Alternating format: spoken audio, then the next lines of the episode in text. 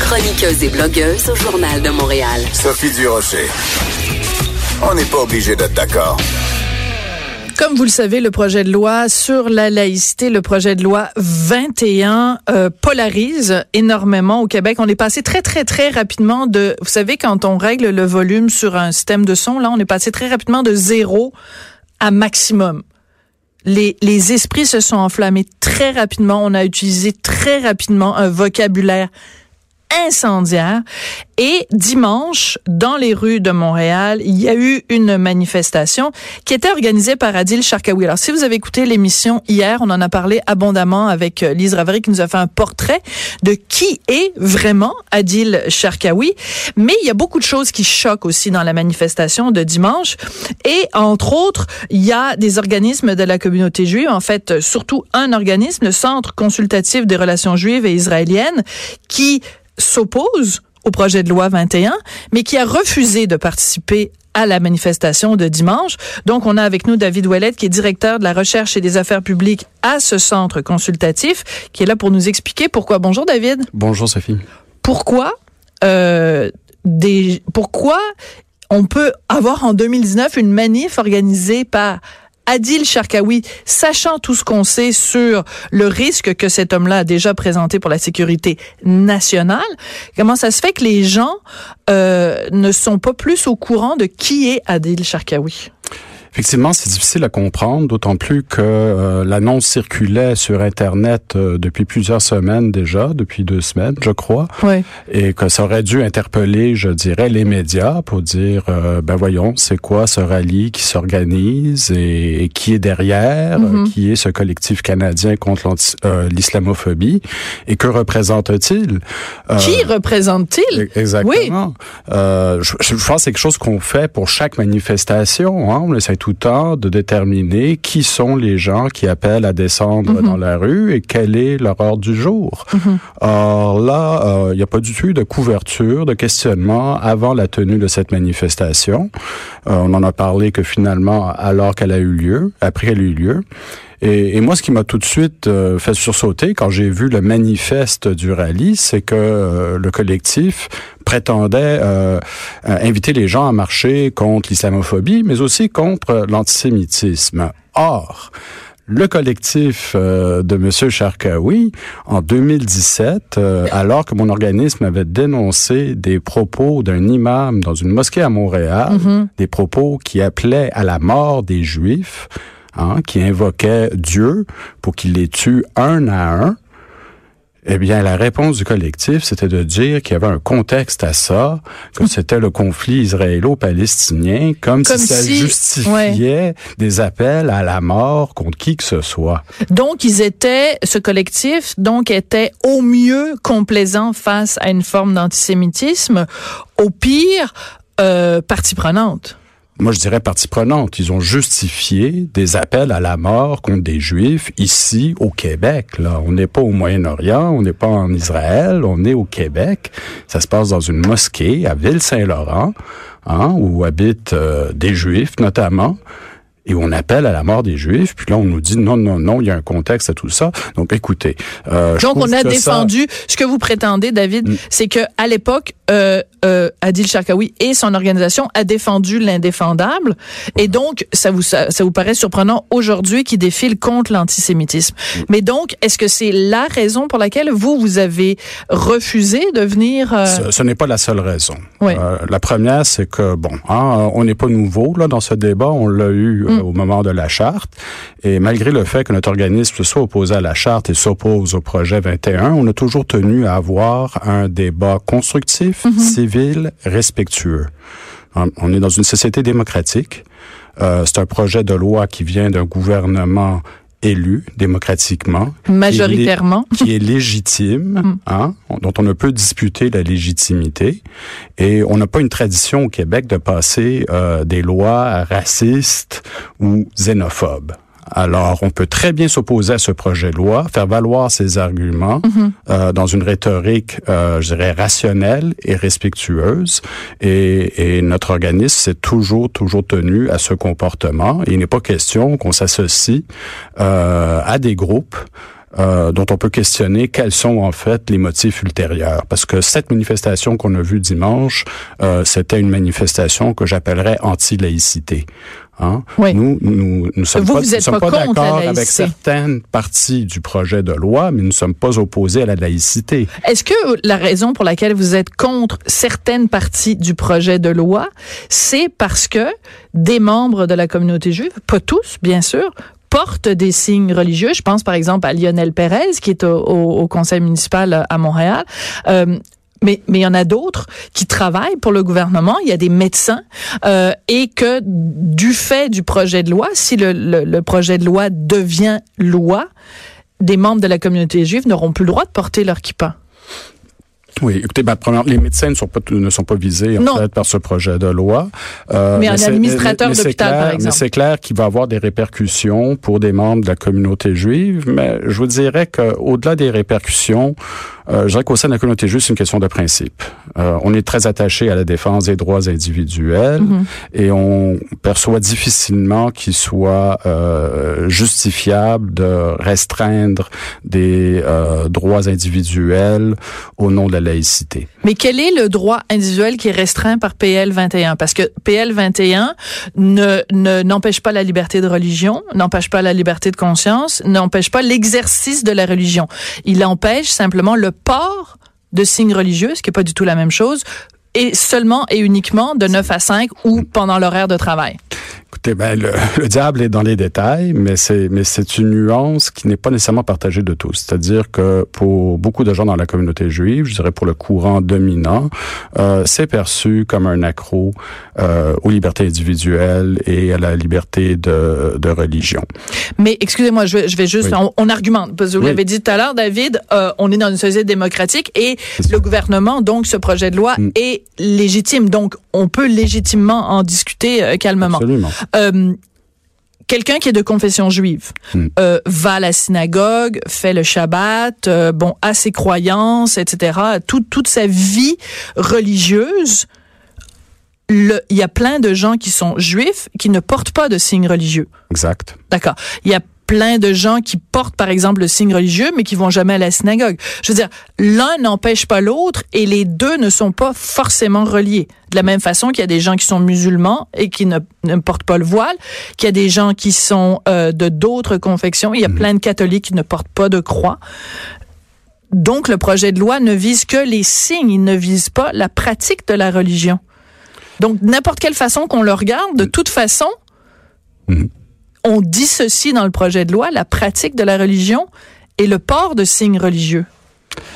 Écoutez, je, je comprends très bien ce que vous dites, hein, puis c'est pas insensé, mais euh, moi ce que je vous dis, c'est comment est-ce que c'est perçu par une bonne partie des Juifs du Mais est-ce que c'est Québec. possible que cette perception-là soit erronée? Ah, mais c'est c'est que, écoutez, je vais vous dire la chose suivante. Euh, moi, je ne crois pas que ce projet de loi soit euh, di- diffé- euh, di- euh, voyons, discriminatoire euh, dans les intentions, mais il est dans les effets. Ça va pénaliser des individus qui portent des signes religieux aujourd'hui dans des fonctions visées par ce projet de loi. Et ces Même avec la individus cause grand-père? Et les communautés autour d'elles sentent qu'elles perdent un droit. Vous savez, le- les Juifs au Québec, ils sont ici depuis plusieurs générations. C'est une Ézéchiel communauté Hart, historique. Et euh, la kippa n'a jamais été vraiment euh, euh, source euh, de conflits ou de controverses. Et, et les gens sentent qu'ils sont en train de perdre un droit, qu'on leur enlève un droit. Puis ça, je pense que c'est pas juste la perception, c'est la réalité. Je veux dire, quelque part, les gens perdent un droit et, et ils s'érigent contre ça. D'accord. Alors, je vais revenir en arrière dans l'histoire du Québec quand on a déconfessionnalisé le système d'éducation, parce qu'avant, il y avait, bon, la commission scolaire catholique, la commission scolaire protestante, etc., etc. Et quand on a dit, ben non, le, le critère, maintenant, on, on sort, on sépare la religion et tout ça, euh, et le- et l'éducation, du même coup, on a dit, ben, les, les enseignants ne peuvent plus porter la, la cornette, ne peuvent plus porter le col romain et tout ça, parce qu'on séparait les deux. Est-ce que vous considérez qu'à ce moment-là, un enseignant catholique, au moment où on a déconfessionnalisé, on lui a enlevé des droits? Je Ah, la ah, bonne non, question. Non, la question de la déconfessionnalisation, elle est, elle est autre. hein. Et je ne sais pas Ben, elle si est on pas a. autre, c'est qu'on- la même processus. Mais est-ce qu'on a vraiment ôté le droit aux enseignants de porter des signes religieux? Je ne le crois pas. Ils l'ont fait Je d'eux-mêmes. Ils l'ont fait d'eux-mêmes dans la logique des choses. Mais ça, c'était dans la logique de la séparation tranquille, je dirais, de l'État. Mais c'est ce qu'on poursuit en ce moment, David. Je- je- La séparation je- tranquille je le se conçois, poursuit Je aujourd'hui. le conçois, mais je crois que c'est important dans ce débat de comprendre que pour des minorités religieuses, euh, c'est perçu comme un accro euh, à des droits, à des droits acquis, à des droits historiques. Ben, si ça ne visait que les minorités religieuses, oui. Mais ça vise aussi la majorité religieuse, Oui, parce que mais le savez- Québec est majoritairement catholique. Donc, même là, j'ai un petit peu de difficulté avec votre Oui, vocabulaire, parce mais que vous parlez mais de minorité religieuse, mais, mais- ça vise toutes les religions.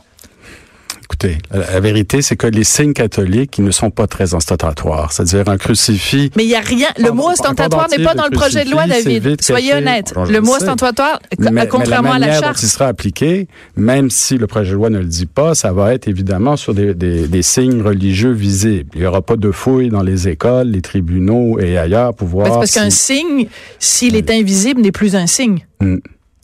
Oui, Vous comprenez mais- ce que je veux dire? En tout cas, mais dans, dans le cas d'un juif pratiquant, le, le seul signe extérieur qui est visible qu'il porte, c'est la kippa. Oui, mais justement, Et- il y a des juifs pratiquants qui ne portent pas la Il y kippa. a des enseignants aujourd'hui dans le système scolaire public qui portent la kippa et, et qui sont évidemment, et pour, à, à juste titre, euh, troublés par cette loi. Et qu'est-ce qui leur en coûterait? Je pose la question en toute naïveté. Mm. Qu'est-ce qui leur en coûterait? Mettons un enseignant qui porte la kippa. Il dit, bon, j'arrive à mon lieu, parce qu'il se lève le matin, il dort pas avec sa kippa. Bon, alors il se lève le matin, il met sa kippa. Mm. OK? Il s'en va au travail, il enlève sa kippa, il vient de la mettre, il est capable de l'enlever. Bon, alors il enlève sa kippa, il va enseigner aux élèves, rentre chez lui à 5 heures après sa journée de travail, remet sa kippa. Il se couche le soir, il enlève sa kippa. il y a sûrement Tu sais, il y a- enlever, remettre la kippa, il me des semble- alternatives Ouais. d'ordre pratique à l'interdit en ce qui a trait aux hommes juifs qui portent la kippa. Hein, ça peut être remplacé par une casquette. La kippa, en tant que telle, Non, parce qu'on n'a pas le droit de porter pas une un casquette. signe religieux. Mais écoutez, je peux pas parler au nom d'en- d'enseignants que je ne que je ne connais pas. Mais ce que je peux vous dire, c'est que eux le vivent comme un accro à un droit acquis. D'accord, je comprends. Je respecte cette opinion. Que je ne et- et partage pas. Et même si on, on peut comprendre que le projet de loi et, et c'est ma lecture, je ne crois pas qu'il vise en particulier euh, des groupes religieux minoritaires, mais il se trouve du fait de la déconfessionnalisation de la société québécoise dans son ensemble, que ce sont des minorités religieuses qui euh, sont encore attachées à ces symboles et dont les symboles sont, disons, plus visibles que les symboles traditionnels associés au catholicisme, euh, qui vont en faire les frais. Et donc, ça crée une anxiété, ça crée euh, des inquiétudes. D'accord.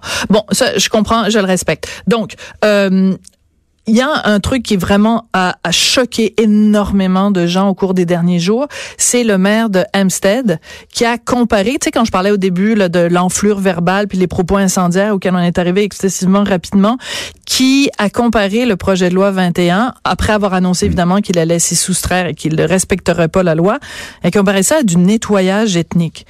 Bon, nettoyage ethnique dans l'esprit des gens là, qui ont un petit peu de connaissances historiques, ça fait penser au génocide du Rwanda, ça fait penser à la Shoah.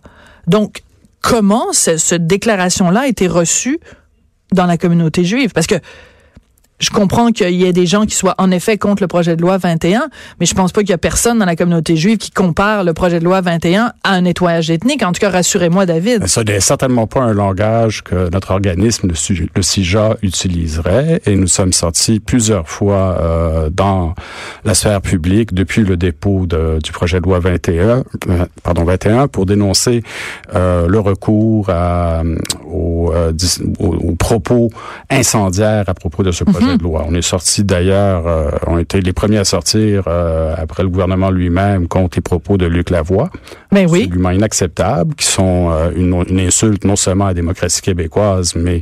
Euh, Ben, Rappelez-les les propos de Luc Lavoie. Il avait comparé en ben, fait le il projet il, de avait Mein Kampf. assimilé euh, le, le programme de la CAQ euh, à Mein Kampf euh, et, et le premier ministre du Québec à Adolf Hitler. là. Donc c'est complètement insensé. Euh, c'est une insulte qui est faite à tous les Québécois, pas juste au gouvernement. Hein, c'est une insulte à notre démocratie québécoise. Et c'est évidemment une insulte à la mémoire des millions de victimes euh, du nazisme. Là. Je ne pense pas qu'aux Juifs. Là. Hein? Euh, les Roms, les Gitans, les homosexuels, etc., bon. etc. Oui. Euh, donc, écoutez, là, ce genre de discours-là, nous, on s'en, dissocie. On s'en est toujours dis- dissocié. À l'époque de la charte aussi, il y avait eu des, des dérapages dans ce sens-là. Nous avions toujours été pré- présents pour, euh, pour demander aux gens de de se conformer à un discours civil et respectueux et de ne pas faire dans l'enflure verbale, ce qui d'ailleurs ne, ne contribue à rien. Hein? Ça ne fait qu'augmenter l'anxiété chez les gens qui sont inquiétés par ce projet de loi. Oui. Et ça rend euh, tout débat constructif sur ce projet de loi euh, extrêmement difficile. C'est ça, c'est que pour des gens qui prônent le vivre ensemble, c'est pas, ça aide pas beaucoup le vivre ensemble quand tu compares ton, ton, ton Mais c- Ces adversaire discours-là ne intellectuel. sont pas dignes d'une démocratie avancée. Est-ce que vous avez demandé au, docteur, au, euh, au maire de Hampstead de se, de se rétracter, de s'excuser? Écoutez, on voit que les, les pressions augmentent euh, Oui. sur lui, de la part même euh, des, euh, des, des élus qui l'accompagnaient dans cette conférence de presse. Oui. Et on attend de voir ce ce qu'il fera. Qu'est-ce qu'on fait s'il s'excuse pas? Rapidement, David?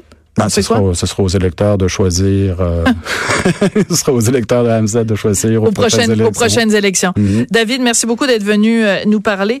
Euh, David Ouellet, donc, qui est directeur recherche et affaires publiques du Centre consultatif des relations juives et israéliennes, qui se dissocie complètement de la manifestation de dimanche organisée par le sympathique Adil Sharkawi. Après la pause, un sujet beaucoup plus léger. On va parler de mode. Avez-vous entendu parler de cette euh, campagne publicitaire pour euh, les vêtements un petit pas nécessairement pour les ados, mais en tout cas pour les jeunes, euh, une campagne de garage avec euh, des filles vraiment habillées de façon très très sexy, supposément pour s'en aller au festival. Ben oui, toi, on va s'en aller voir dans un festival de musique. On va aller à Cheaga en bobette pas en soutien-gorge. On en parle après la pause. Sophie Durocher. On n'est pas obligé d'être d'accord.